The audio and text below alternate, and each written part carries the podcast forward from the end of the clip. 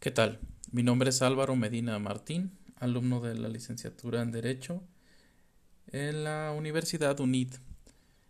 Hablaré sobre las salidas alternas del procedimiento penal, las cuales considero eh, de entrada que son favorables para evitar tener nuestras cárceles llenas, tener más personas en las calles siendo productivas que viene siendo el objetivo primordial de estas modificaciones a la ley a partir del 2008. Entre las salidas alternas del procedimiento penal existe el acuerdo reparatorio. Este se debe de realizar entre el imputado y la víctima. Aquí el imputado se obliga a pagar patrimonialmente a la víctima y ésta a su vez decidirá no seguir con la acción jurídica poniéndole fin a dicho proceso. ¿En qué consiste el acuerdo reparatorio? Para que este acuerdo se dé, proceda, el bien jurídico afectado debe ser disponible, es decir, pagado, consumado por la parte y además que sea susceptible de poderse pagar, que tenga una situación monetaria o en especie que se pueda tasar.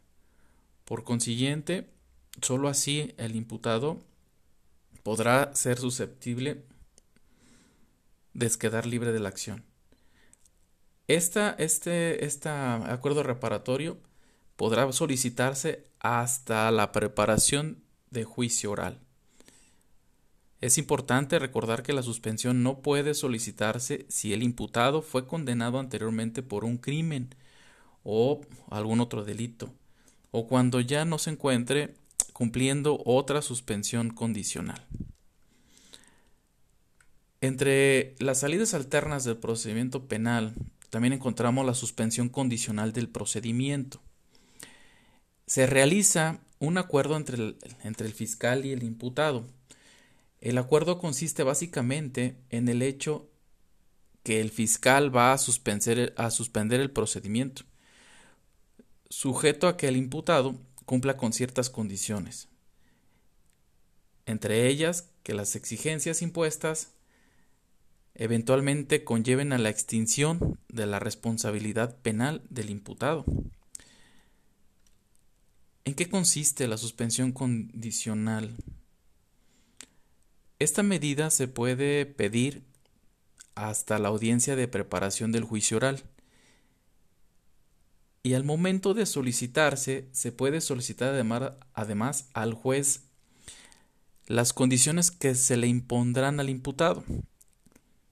Entre estas condiciones establecidas dentro del código y son algunas, por ejemplo, fijar este que no salga del domicilio, fijar alguna cuota, no llegar a lugares, tener no, no llegar al lugar donde, donde radica la, la víctima o ofendido es decir, tener alguna restricción en distancia.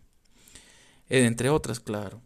¿Qué condiciones debe cumplir para, para acceder a una solicitud, es una suspensión condicional a este procedimiento?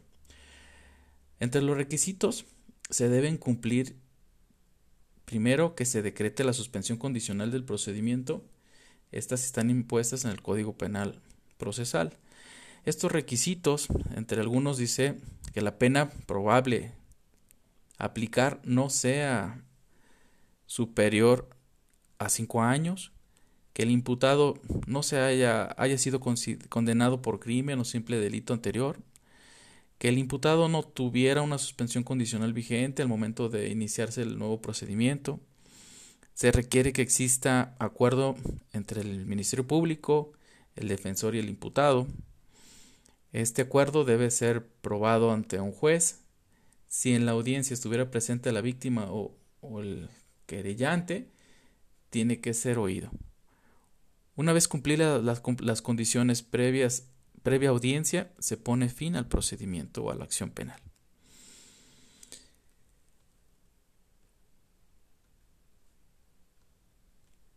¿Cómo se lleva un... cómo se solicita el cumplimiento de una suspensión. Bueno, esta se tiene que llevar ante un juez. Puede ser de escrito o verbal. Se supone que ya aquí en México, con que lleve el documento previo a, a la declaración de, de apertura juicio oral, se puede dictaminar. Gracias.